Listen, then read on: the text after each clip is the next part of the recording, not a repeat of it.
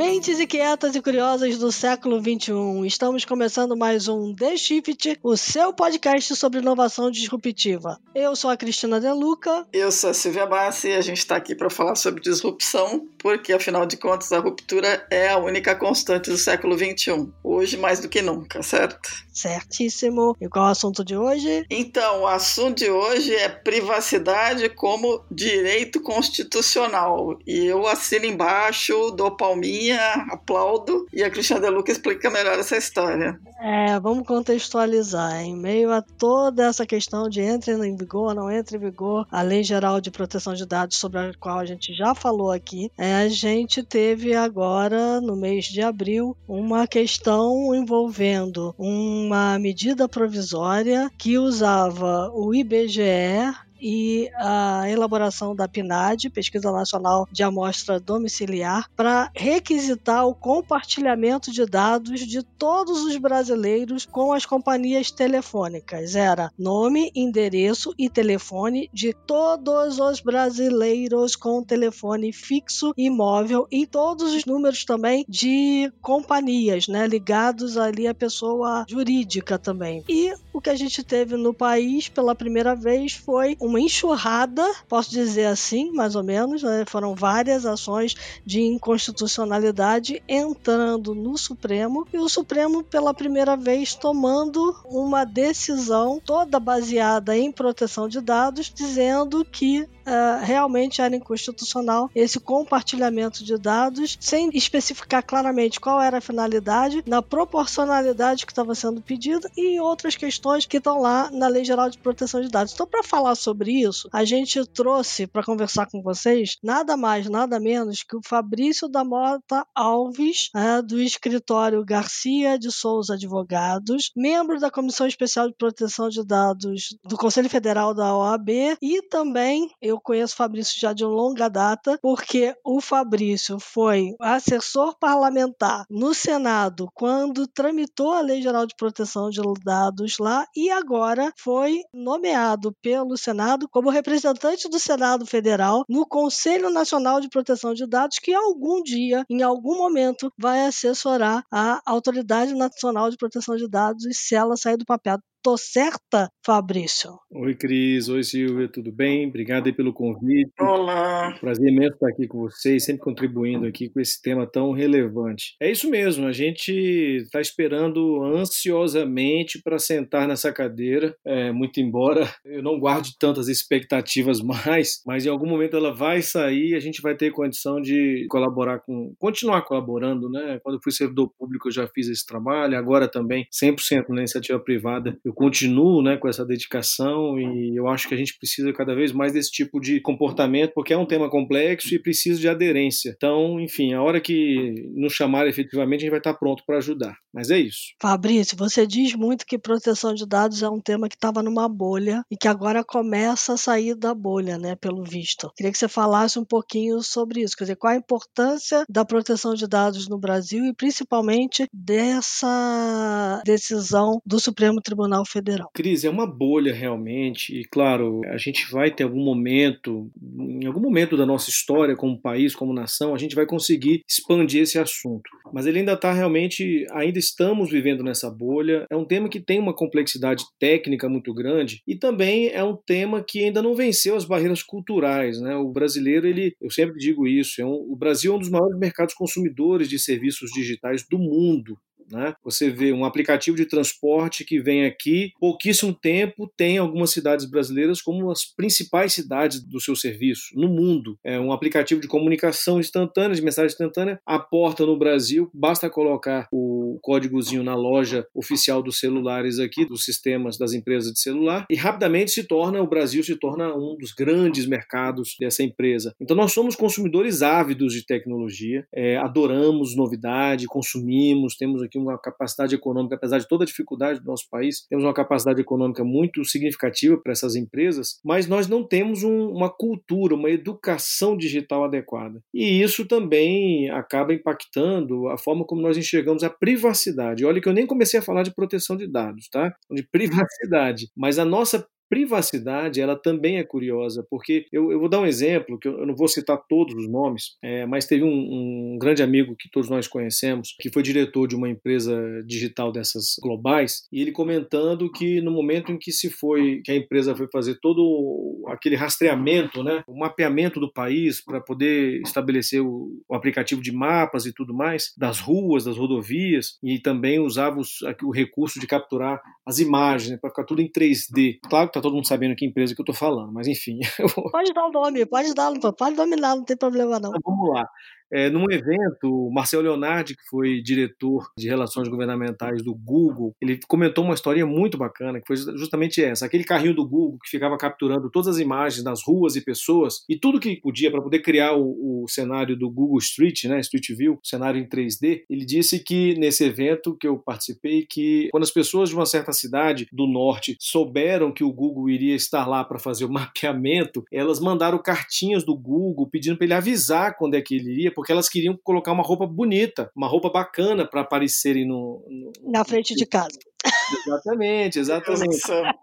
E aí o Marcel disse que eles receberam, acharam aquilo muito curioso e responderam: olha, por conta das leis de proteção de dados, não podemos, tal, tal, tal. Aí diz que numa segunda tentativa as pessoas mandavam cartas assinadas para dizer, olha, eu autorizo a minha imagem, porque eu quero sair, no, eu quero sair no mapa bonito e tudo mais. E ele conta isso de uma forma muito interessante, porque ilustra bem como que a gente encara a privacidade no Brasil, né? Se isso é um problema no mundo inteiro e, e aquela velha história do, do, valor do consentimento, né? Existe uma discussão muito grande sobre o verdadeiro valor do consentimento, porque em um ambiente digital, quem de fato lê né, os termos de serviços, quem de fato estuda isso, e mais, quem lê e se preocupa. Porque eu lembro que quando surgiu aquele aplicativo que envelhece todo mundo, eu já com um pouco mais de consciência e maturidade em privacidade profissional, fui lá, peguei e falei, cara, antes de eu usar esse negócio, deixa eu ler aqui.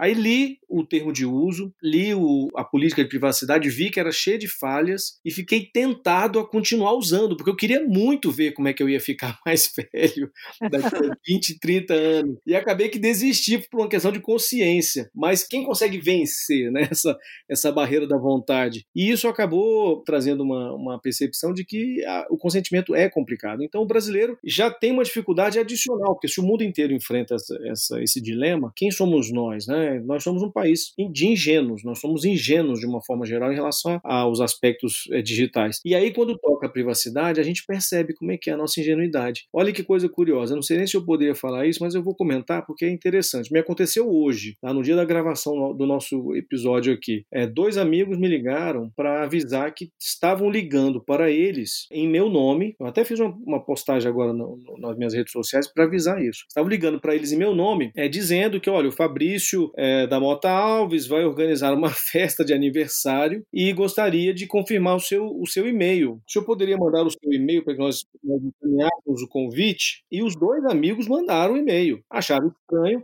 E são duas pessoas que vivem no ambiente da privacidade e proteção de dados. Ou seja, de alguma maneira, os criminosos que vão aplicar esse, estão aplicando esse golpe, eles tinham essa, essa relação de conexão. E eles chegaram a mandar um e-mail. Aí, quando chegou o e-mail com informações do convite, tinha lá um link estranho para eles clicarem para validar de acordo com o torpedo que eles iriam receber, um SMS. Olha só. Que isso? Caramba. Um SMS. E aí foi que eles perceberam que era um golpe. E aí me avisaram, Fabrício, estão usando o seu nome. E aí eu falei, olha, não sei como que conseguiram os dados e nem sei como como que conseguiram entrelaçar as relações aí, ou seja, que sabem que vocês me conhecem e que sabem que a gente está de alguma maneira se relacionando. E aí eu pensei, uma dessas pessoas chegou a coloca o celular, o celular dela nas redes sociais. É isso, é através das redes sociais. Eu ia dizer isso. Exato. A gente dá dado demais nas redes sociais sem perceber. É, isso é uma loucura. E é curioso, porque eu até comentei com essa pessoa, olha, veja que interessante. Lembra aquele dia que você postou uma foto do seu cartão? Ela postou uma foto do cartão de visita dela dela, né? Ela, ela é empresária, botou uma foto do cartão de visita dela.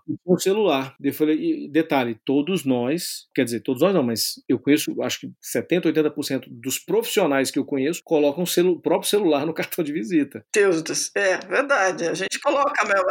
É, eu, eu confesso, só que eu não tenho mais cartão, eu não tenho mais cartão de visita, pelo menos, mas no meu e-mail tá lá no celular. É, hoje em dia, você quer o quê? Você quer aumentar a conectividade, você quer que as pessoas te liguem, prospecção. Então, você quer que as pessoas não tenham barreiras para te ligar. Imagina, um telefone fixo com uma secretária, hoje ela é uma barreira, é uma formalidade, é uma burocracia. A gente agora tem a burocracia digital. Então você coloca o celular para quê? Para vai direto no WhatsApp. Isso. É. Só que aí a gente vê o que está acontecendo, né? Esses dados pessoais que nós ingenuamente estamos colocando estão servindo para isso, para criminosos de dados pessoais, criminosos que estão usando o poder dos dados para nos afetar. É curioso você falar isso, porque um dos exemplos que eu usei quando eu defendi que uh, o compartilhamento com o IBGE não tinha cabimento foi muitos empresários famosos não colocam seu número de telefone celular em lugar nenhum. Só quem tem o número de telefone celular desses caras é quem realmente pode falar com eles. Aí. E aí você lembrou do cartão de visita que o pessoal coloca. Mas é o que deveria ser, né? A gente acaba sendo, aí nesse caso, uma ingenuidade de business, né? Porque você precisa Ah, do negócio. Exato. E você quer ver outra ingenuidade também que nós também cometemos é, sem nenhuma reflexão, ou quase nenhuma reflex- reflexão, entrar em grupos volumosos. Hoje em dia você faz parte de grupos para quê? Para, enfim, o grupo hoje é uma fonte de informação, de interação, Sim. de comunicação. Você entra. Uhum, Eu e a Cris estamos, sei lá, em dois, três grupos. Ela deve ter mais uma dezena, eu tenho outra dezena de grupos. Somando a quantidade de pessoas que estão nesses grupos, deve dar o quê? Umas duas mil, três mil pessoas. Quantas eu conheço efetivamente? 10%, talvez 5%. Mas o telefone tá lá, o WhatsApp tá lá. E quem, quem é que garante que um camarada desse. E outra, vamos lá, 3 mil pessoas que têm acesso ao nosso celular através do grupo de, de um WhatsApp da vida, né? Perfeito. Quem é que garante que essas 3 mil pessoas usam métodos seguros de preservação do seu próprio celular? Ou seja, que tem uma senha segura, que usa o telefone corretamente, que não deixa desbloqueado, que não empresta para o filho, que não empresta para o namorado, que não empresta para o marido, tal, tal, tal, tal, tal. Quem é? Porque numa dessas, será que dessas 3 mil pessoas, umas não sofrem um golpe por conta de alguma vulnerabilidade comportamental que ela mesma pratica? E aí o camarada entra no grupo, ele puxa essa lista, que o golpista faz isso, né? Ele se apodera do WhatsApp, ele faz uma investigação, pega todos os dados, porque o ativo mais importante para ele naquele momento são as informações pessoais, são os dados pessoais. Ele pega tudo aquilo e através de um de outro ele vai conectando. Então, esse episódio que ocorreu comigo pode ter sim, realmente, Cris, sido obtido no, numa rede social. Mas também não é nem um pouco improvável que alguém que eu conheça tenha sofrido uma, uma invasão, perdeu o WhatsApp, clonaram o WhatsApp e o criminoso simplesmente pegou todas as informações dos grupos dos quais essa pessoa faz parte e fez uma conexão simples ali. É só entrar no grupo lá, Data Protection. Pronto.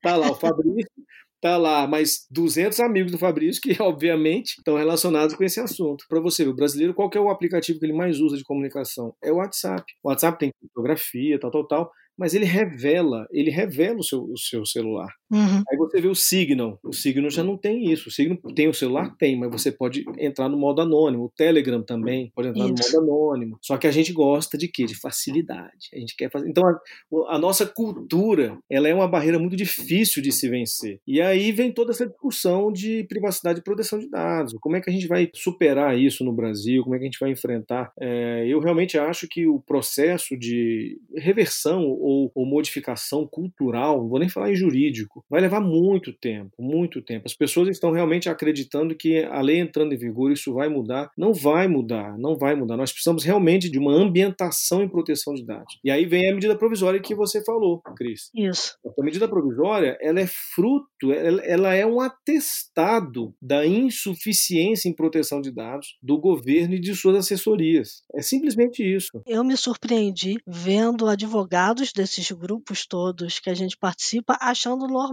Eu acho que eu fui uma das primeiras a pular e dizer assim, não pode. E, e eu sou jornalista, né? E eu acho que eu fui uma das primeiras a dizer, pra quê? Por que, que o IBGE precisa dessa quantidade de telefones? Não faz o menor sentido isso, né? E muita gente ficou assim, pô, faz, não faz. Foi uma discussão, mesmo no meio jurídico, foi uma discussão muito grande até se chegar à conclusão de que sim, como você explicou até aqui, o telefone celular hoje é um dado pessoal que é usado usado para acesso a uma série de serviços e produtos que a gente consome na internet uh, e consome nos meios digitais, uh, e por conta disso ele é um ativo que deveria ser preservado. Exato. Então, como é que a gente vai superar toda essa dificuldade? E você vê que, claro, essa medida provisória, a minha primeira reação quando ela foi publicada, é, eu não aplaudi a medida provisória, porque é, muitos acharam que ela tinha algumas garantias, alguns elementos de proteção de dados ali presentes, mas eu não achei é, isso nem um pouco interessante, porque na verdade eu acho que houve mais erros do que acertos nessa medida. Então, na verdade, quando se fala em relatório de proteção de dados, depois que você vai olhar com calma, poxa, mas é um relatório que, primeiro, se aplica também à pessoa jurídica, mas não tem sentido isso, porque o relatório é para pessoa física. Não tem sentido isso, mas está lá, tanto um como para outro. Também faz uma remissão à Lei Geral de Proteção de Dados que não entrou em vigor, mas a medida provisória já entrou em vigor no momento que ela é publicada. Então, quando é que vai fazer esse relatório? Nunca, porque depende da autoridade de dados, a, a NPD. Que não existe. Regulamentar, que não existe. Então, para que está lá? Para nada. Era, era uma nebulosidade jurídica muito complicada. E, assim, ao final de tudo, vem a questão que, claro, eu não tive a percepção que você teve, Cris, de excesso de coleta de dados, porque eu realmente desconheço completamente o universo estatístico. Então, eu não sabia se era necessário, se não era necessário. Eu não fiz avaliação sobre esse aspecto, mas com certeza chama atenção o fato de se ter acesso ao celular de 200 milhões de brasileiros. Nem as empresas de telecomunicação conseguem isso. Cada uma tem a sua própria base. O que eu fico imaginando, que me deixa mais arrepiado, é o seguinte: quando você tem a ousadia de querer coletar o celular de 200 milhões de brasileiros, não é todo mundo que tem, mas vamos combinar que o número de celulares hoje passa do número da população. Se você tem a ousadia de querer se apropriar dos 200 milhões de, de celulares, você tem que ter muito cacife para garantir que esses dados vão ficar seguros. Começa por aí. Essa é outra questão. E segundo, você tem que ter uma explicação muito, muito convincente de que por que, que você precisa de um número de telefone celular para fazer uma estatística de população, que também não, não tem cabimento. Né? Dizer, a gente está falando de duas coisas muito malucas. Antes da gente começar, eu estava contando para a gente estava conversando sobre duas coisas que aconteceram agora no, no início de maio e que são emblemáticas do tipo de problema que você pode ter. A gente vem discutindo, eu sou muito radical quando eu falo dessa questão de abrir mão de dados pessoais, porque acho que é uma caixa de Pandora que a gente nunca mais vai fechar. Então eu tenho um medo infernal. Duas coisas aconteceram. A informação pessoal, olha só, isso na China, as duas na China, que é o país, né, que sai catando tudo. Mas enfim, durante a pandemia, no começo da pandemia em Wuhan, foi feita uma coleta de dados agressiva das pessoas que moravam em toda a região e que saíram para viajar, enfim, e que tinham ou que moravam lá ou que tinham se e aí nesse caso você tinha informações informações de, de dados como o CPF, que no caso é Seguro Social, e nomes reais, identidade nacional, número de telefone, endereço e uma série de coisas. Isso tudo foi coletado para controle da população. Pois bem, esses dados vazaram, foram roubados, né? 5 milhões de pessoas, antes da cidade ter sido fechada em 23, 5 milhões de pessoas tinham saído da cidade. Bom, resultado, quando essas pessoas começaram a voltar agora, elas começaram a ser assediadas por ligações de spam, assédio online, porque esses dados vazaram e agora essas pessoas que moram e moravam na região estão sendo assediadas porque estão sendo consideradas, sei lá o quê. Vetores. Então, assim, você não consegue, e a, e a, coleta de dados foi em nome da questão da preservação do coronavírus e de combater, mas você tem um problema. 5 milhões de dados vazaram. A outra história maluca, essa coisa do celular, a gente estava comentando aqui agora, do celular, do smartphone ser considerado um bem quase essencial a essa altura do campeonato. Que é o seguinte: um, um homem se entregou no começo de maio agora na polícia e na China, e ele é, se entregou, o sobrenome dele é ele se entregou em Hangzhou para a polícia, confessou que ele tinha matado um morador da cidade da vila onde ele morava em 1996, que ele estava fugindo até hoje. E aí perguntaram para ele, pô, mas por que, que você se entregou agora? E a resposta dele foi a seguinte: eu não consigo andar, porque eu não tenho um telefone celular e hoje eu não tenho mais, eu não tenho os QR codes coloridos que o governo está usando para triar as pessoas que estão liberadas para circular ou que não estão liberadas para circular. Então o cara simplesmente não conseguia ter nada, ele não conseguia ter um lugar para morar, ele não tinha absolutamente nada porque não tinha uma identidade. Então essas duas coisas mostram o tamanho da encrenca que a gente está vivendo hoje. Tudo bem, estamos falando de um cenário como a China que é super radical na proposta apropriação de dados privados. Mas olha o tamanho da encrenca e, na minha opinião, vai além de ingenuidade. A gente tem uma desinformação absurda e não é só no Brasil, é no mundo inteiro. As pessoas não estão entendendo o tamanho da encrenca. Essa é a questão. O dado pessoal ele exige uma responsabilidade como nunca se viu. E aí, uhum. não sei se a gente já pode tocar um pouco na questão aí do julgamento das ADINs, é, Cris. Deixa eu só tecar a Teca SAP, porque não sei se todo mundo que está nos ah. ouvindo ah. sabe o que é uma ADIN. É importante. É uma ação direta de inconstitucionalidade, né? É uma forma de você questionar a constitucionalidade de leis, de uma forma geral, né? Então, Isso. a gente chama de ADIN. Eu sou da época que falava ADIN, que o Supremo abreviava ADIN. Depois o Supremo mudou para ADI, então é ADIM ou ADIs, como quiserem. Mas houve essas, essas ações que foram ajuizadas pela OAB Federal e por mais quatro partidos questionando essa medida provisória do IBGE. Né? E o Supremo decidiu a liminar agora, ele, ele concedeu a liminar que a ministra Rosa Weber havia decretado, e nos argumentos é, que foram levados para essa discussão, quem era contra a liminar, ou seja, basicamente a Advocacia Geral da União, o próprio IBGE e o Procurador-Geral da República, e até me surpreendeu muito parecer do Dr. Aras, eles mencionaram catálogo, como é que chama catálogo não? A é... lista telefônica. Eles, lista eles disseram que ah, a gente só está pedindo, a gente só está pedindo dado que estava na lista telefônica. Ah, meu pai.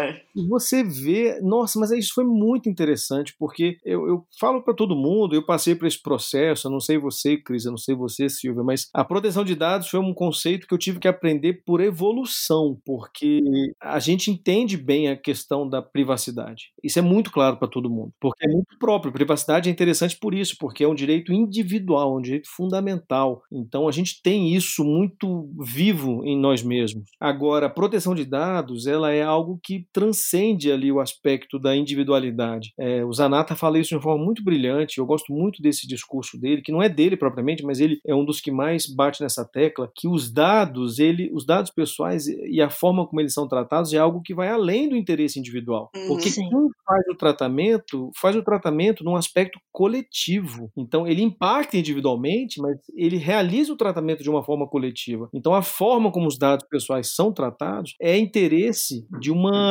coletividade, da própria sociedade. Como que o Facebook trata os dados, como que a Receita Federal trata os dados, como que a Anvisa, como que as empresas de telecomunicação tratam os dados, isso é interesse de todos nós, não é só interesse meu, da crise da Silvia. Isso é muito mais do que interesse individualizado. Para poder chegar nesse nível de maturidade, você tem que ter uma, uma visão um pouco mais clara do que diabo é isso, né? Proteção de dados. Porque, e olha que a gente encontra muita gente ainda, felizmente não é, não é número suficiente para atrapalhar o, a melhor proposta, mas a gente encontra muita gente crítica, até mesmo essa PEC, essa proposta de emenda constitucional, que quer tornar o, a proteção de dados como um direito fundamental. É, você é o autor dessa PEC, né? Um, dois. É, né? eu sugeri a PEC para o senador Eduardo Gomes. É aquela SAP de novo, o que é PEC?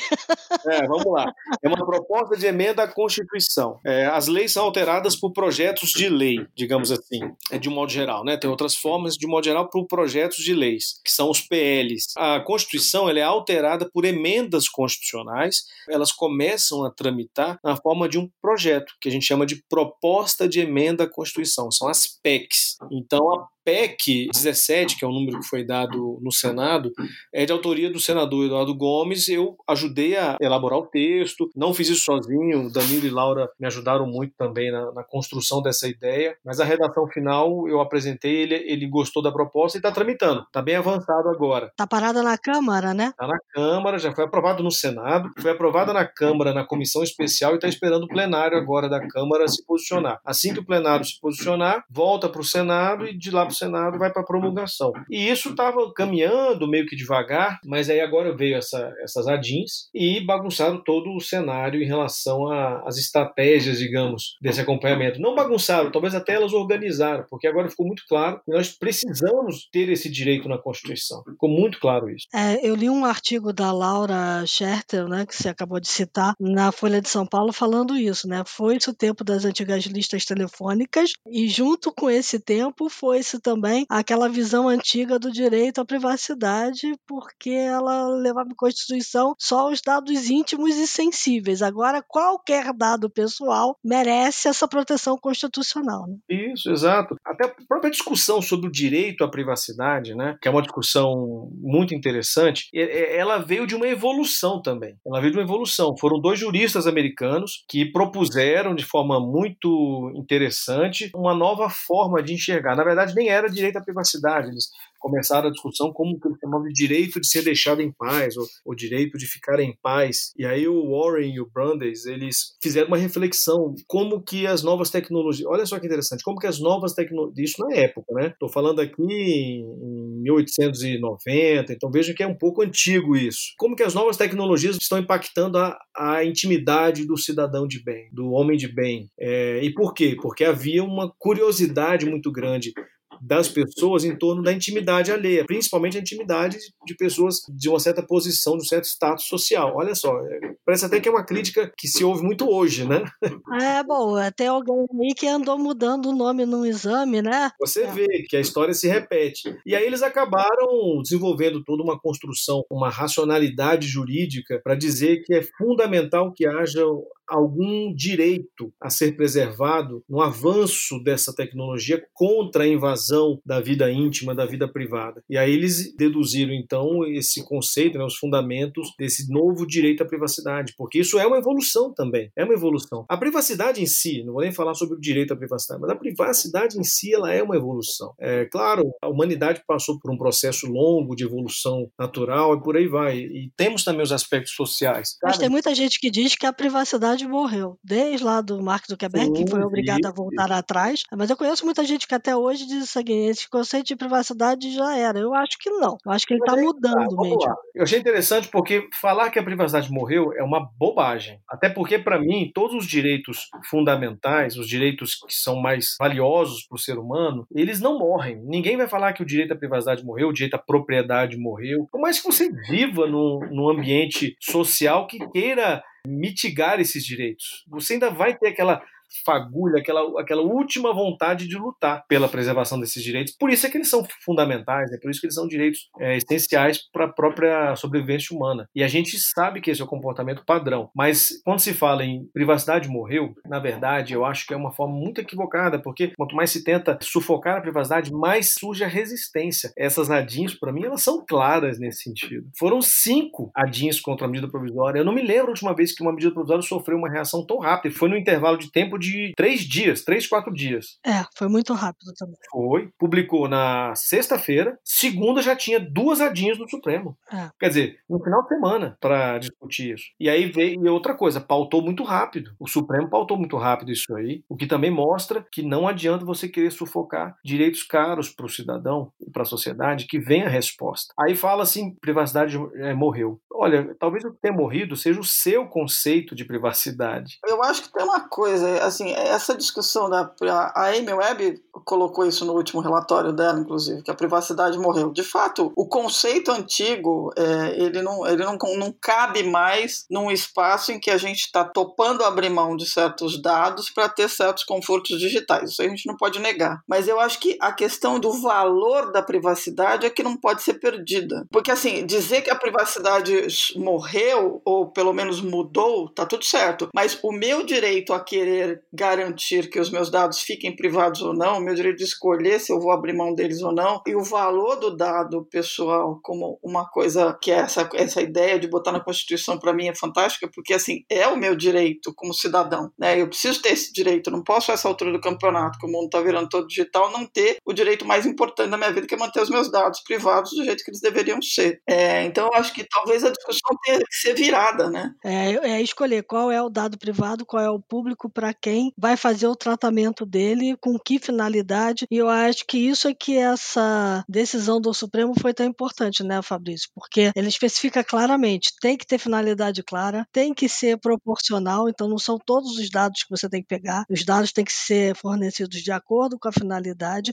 e tem que ter segurança. Sim. Exato, exato. E, e o Supremo colocou isso de forma muito clara. E veja bem, nada com a LGPD. Não tem nada a ver com a LGPD por enquanto. Tem nada a ver com a LGPD. LGPD foram leituras, e isso é uma coisa que eu falo também, já estou batendo nessa tecla, e a gente está vendo que isso está ecoando. É aquilo que eu chamo de efeito LGPD. Então, assim, é uma forma até de comunicar mais simples que eu uso, que é para demonstrar que, olha, não interessa mais falar em LGPD. Nós temos agora proteção de dados.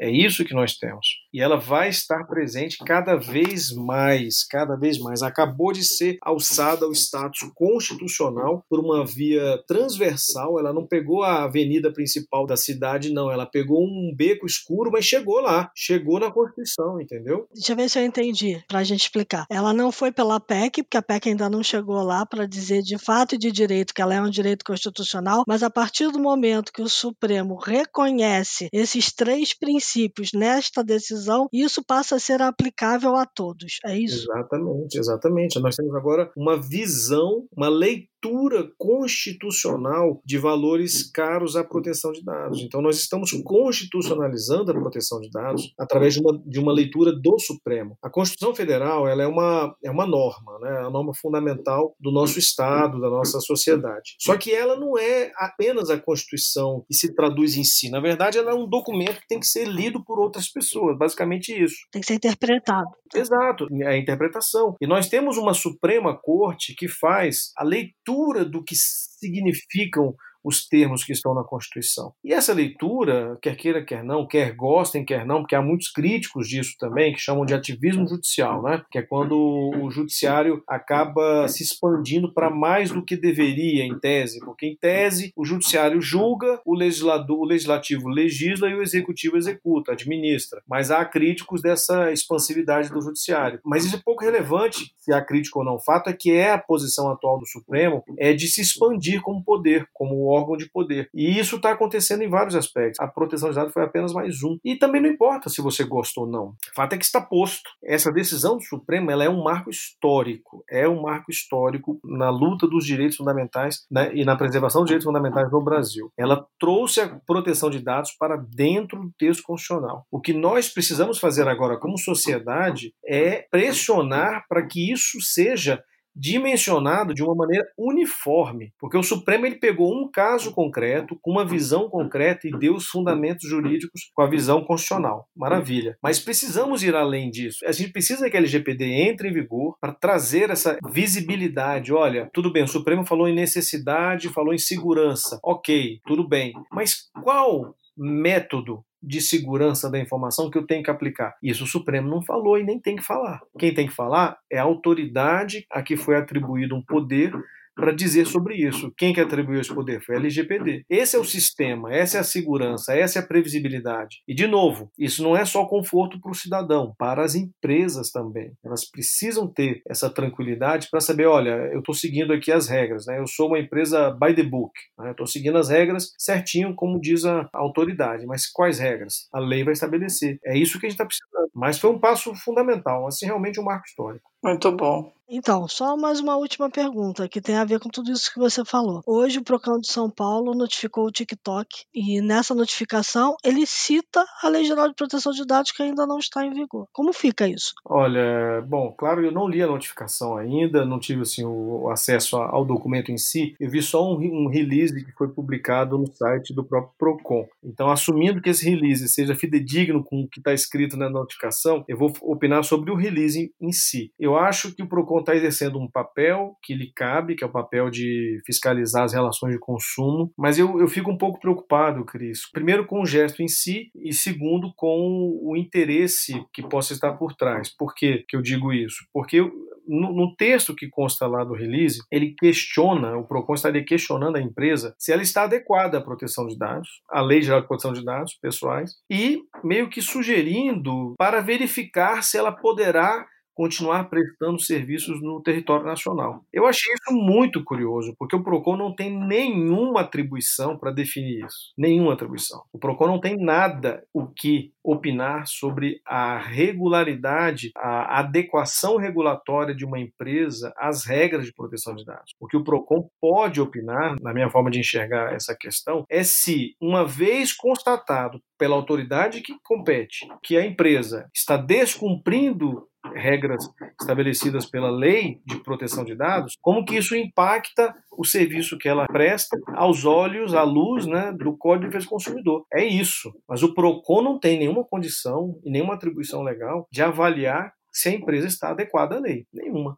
eu, quero muito saber qual vai ser a resposta do TikTok, porque eu queria saber se a resposta do TikTok for no sentido de, olha, não estamos, ou então estamos, mas dessa forma. Aí ele apresenta lá o seu plano de adequação. Eu queria saber como é que o Procon iria avaliar a regularidade da adequação à, Lei de Proteção de Dados. Eu acho que isso foi um ponto fora da curva que o Procon praticou e eu sinceramente acho que isso não é atribuição do Procon de forma alguma. Agora que ele tem sim direito de questionar as consequências disso para a prestação de serviços ao consumidor, ele tem eu não tenho dúvida. Por mais que a gente não goste, ou não queira, ou critique essa pluralidade fiscalizatória no Brasil, ela é do nosso sistema jurídico, constitucional, e não há nada que possamos fazer. O que nós temos que fazer, na verdade, como cidadãos e como empresa, é procurar estar adequado às regras, para minimizar essas instâncias de fiscalização, para evitar que haja criticidade ou uma fiscalização injusta da parte delas. Agora, claro que isso vai depender também de uma certa legalidade. É por isso que faz tanta falta a, Autoridade Nacional de Proteção de Dados. Só uma coisa, dia 14, é, o TikTok tomou uma outra encrenca nos Estados Unidos, sendo acusado de estar tá violando o acordo de proteção de crianças na plataforma. Um grupo de defensores de privacy de crianças entrou com uma uma reclamação contra o TikTok no FTC e a ideia é que ele tenha que remover todos os vídeos de crianças abaixo de 13 anos, porque teoricamente ele não estaria cumprindo as regras a que ele se comprometeu a cumprir. Então, assim, eu não sei que resposta o TikTok vai dar, mas não vai ser boa. Não.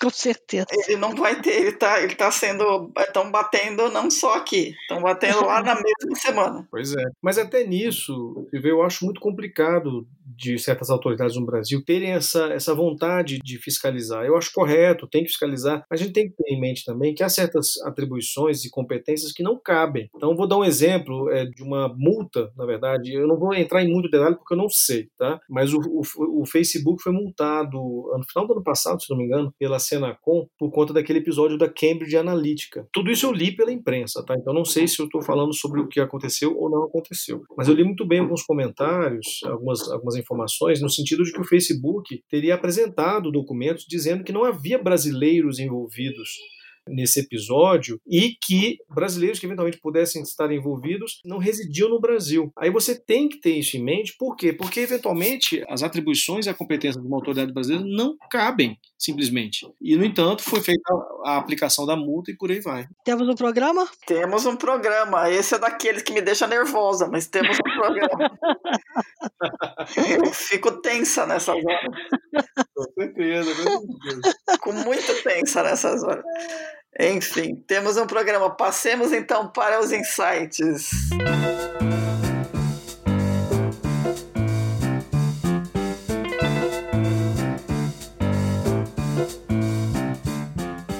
Fabrício, você trouxe insights, a gente sabe que sim.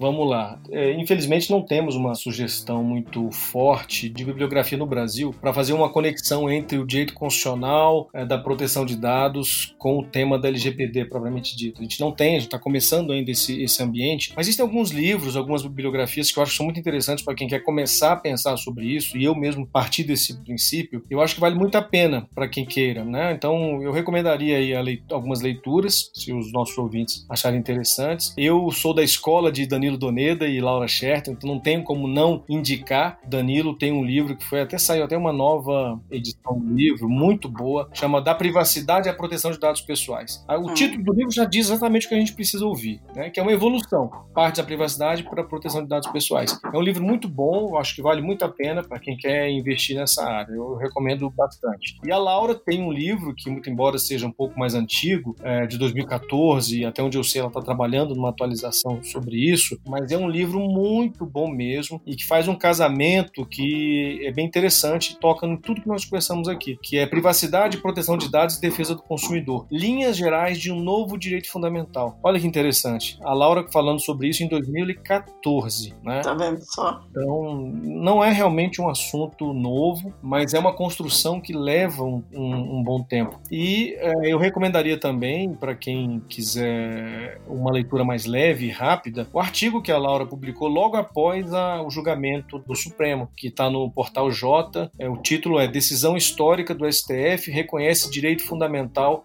à proteção de dados pessoais. E só para finalizar, eu sugeriria que as pessoas lessem tanto a PEC 17, não só o seu teor, como também a sua justificativa, porque o senador Eduardo Gomes faz um apanhado de outras leis é, de outras, é, outros países aqui na América do Sul e, e na Europa que tratam o direito constitucional da proteção de dados. Então interessante também darem uma olhada para ver o contexto global de como isso é discutido lá fora, ou seja, não é uma jabuticaba brasileira isso aí, né? Acho que vale a pena. E o próprio parecer do deputado Orlando Silva também, também vem um apanhado histórico muito legal sobre o assunto. É um material bacana para se preparar bem para esse debate. Pô, é uma biblioteca, Fabrício. Mas estamos da pandemia. Não, tá tudo certo, é bom, é bom. Eu tô aqui reclamando, tem que informar, tem que informar, tem que educar.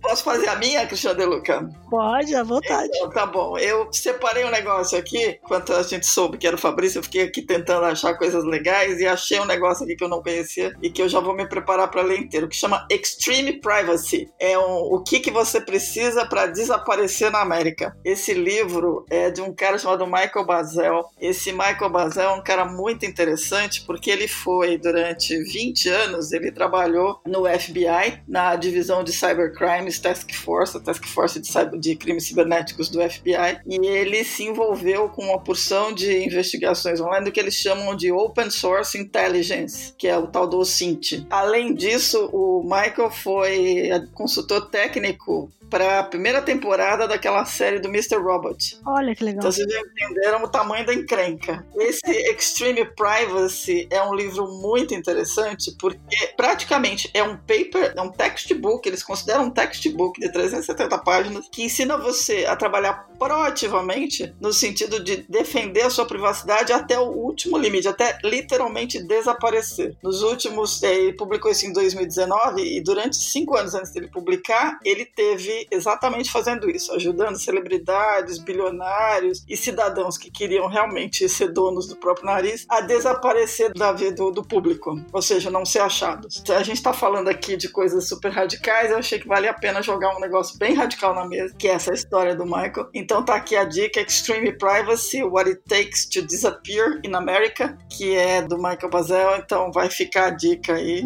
divirtam-se. Interessante que hoje eu estava lendo, não me lembro se foi no Jota, acho que foi, uma reportagem falando sobre a dificuldade dos brasileiros de desaparecerem, de retirarem os seus dados das redes sociais ou de retirarem os seus dados online. Muita gente pedindo para retirar dado pessoal já da internet antes da lei entrar em vigor. Tá acho vendo? Que... O cara deu o manual aí, é só comprar o é. livro do cara aí e mandar ver. Tem na versão Kindle também, para quem quiser, e tem em, em book, mas é mais caro. Bom, eu vou fazer o link de tudo isso então com a LGPD. Acabou de sair, mas acabou de sair mesmo, do forno, um livro chamado A LGPD e o Novo Marco Normativo no Brasil. É uma coletânea, foi organizada por uma professora da PUC Rio, a Caitlin Mulholland. Ela tem uma série de artigos, então o Sérgio Branco, lá do ITS, escreve, o Carlos Afonso, Eduardo Magrini, a Isabela, o Roberto Medina Maia, assim, não tem seu, viu, Fabrício? Eu olhei aqui, esse aqui ainda não tem o seu. Mas só tem nome bom Mas só tem gente boa, exatamente. Tem muita gente boa falando assim: se você acha que você não tem nada a ver com a LGPD e que você não tem nada que entender sobre a Autoridade Nacional de Proteção de Dados, recomendo a leitura desses artigos todos. São, deixa eu ver, eu vou contar: um, dois, três, então, sei lá, 20 artigos que explicam claramente de forma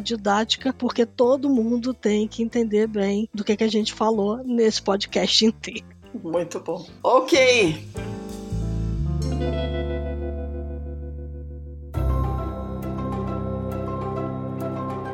Temos um podcast, certo? Temos um podcast. Agora eu queria falar sobre um novo podcast que surgiu aí, né? A gente tem podcast novo no mercado. Vamos ouvir? Onde você estiver. Desde que isso não o a coloque em perigo. Feche os olhos. E agora, de olhos fechados, imagine. Imagine como é experimentar o mundo como uma pessoa cega. Sem acesso às imagens, escute os sons. Perceba os cheiros. Sinta o vento e a textura dos objetos ao seu alcance. E imagine. Imagine como vive uma pessoa cega. E aí, imaginou? Pois acredite, é muito provável que você tenha imaginado errado. É que, embora 3,5% da população brasileira declare ter algum tipo de deficiência visual, Isso segundo dados do IBGE de 2010. esse é um assunto que ainda carrega muitos tabus, muitos mitos e muitas noções equivocadas. E é por isso mesmo que vem aí o podcast Saber para Incluir, uma iniciativa da Fundação Dorina Noil para Cegos, em parceria com o B9 e com o apoio da Secretaria Municipal da Pessoa com Deficiência da Prefeitura da cidade de São Paulo. Um programa feito para todas as pessoas com deficiência visual, mas também para quem quer enxergar melhor essas pessoas e para quem se preocupa com a visão. Aqui, a cada conversa, a gente vai descobrir junto como prevenir, tratar e conviver com distúrbios da visão. A gente vai falar de saúde, educação, sociedade, suporte familiar e muito mais. Eu sou Eliana Cunha, coordenadora da área de Educação Inclusiva da Fundação Dorina Noil para Cegos, mestre e doutorando em Psicologia da Educação. Eu sou Victor Caparica, professor, pesquisador e doutor em Linguística Aplicada. E também sou cego. Sim, eu sou cego e vou te guiar por essa jornada. Se você é cego ou tem baixa visão, Se você tem filhos que não enxergam, se você dá aulas para crianças cegas, ou mesmo se você só quer entender melhor o nosso mundo, esse podcast foi pensado para você. vem com a gente explorar esse mundo com outros olhos. Ouça agora o Saber para Incluir nas principais plataformas. Até lá! Dito isso, ouça o novo podcast, super bacana, o tema super importante. Fabrício, super, super obrigada por estar aqui com a gente. Acho que essa questão é super fundamental. Obrigada por ter colocado essa PEC andando. Né? Acho que direito à privacidade como direito constitucional é a coisa mais importante nesse momento que os cidadãos têm que ter. E a todo mundo que acompanhou a gente, muito obrigada pela audiência. Dicas, sugestões, críticas, elogios, é theshift.b9.com.br. Assinem a The Shift se vocês não conhecem, www.theshift.info. É a melhor newsletter do mercado, modéstia à parte, né? Lucas. e é isso. Fabrício, novamente, super obrigada, tá? Obrigada, Fabrício. Espero que você continue tendo tempo de atender a todos nós, porque você já é. O pessoal diz que você é o como é popstar da proteção de dados no Brasil, né? E se você virar conselheiro, a gente quer que você continue atendendo a gente, né? Então, super obrigado. E é, enquanto a gente estava conversando aqui, o mundo mudou muito e a proteção de dados e a privacidade também. Muito bem. E continuem em casa, o coronavírus continua andando por aí, continuem se protegendo, continuem usando o álcool em gel, continuem lavando as mãos e protegendo a sua família. Até a próxima. Valeu, obrigado, gente. Um abraço.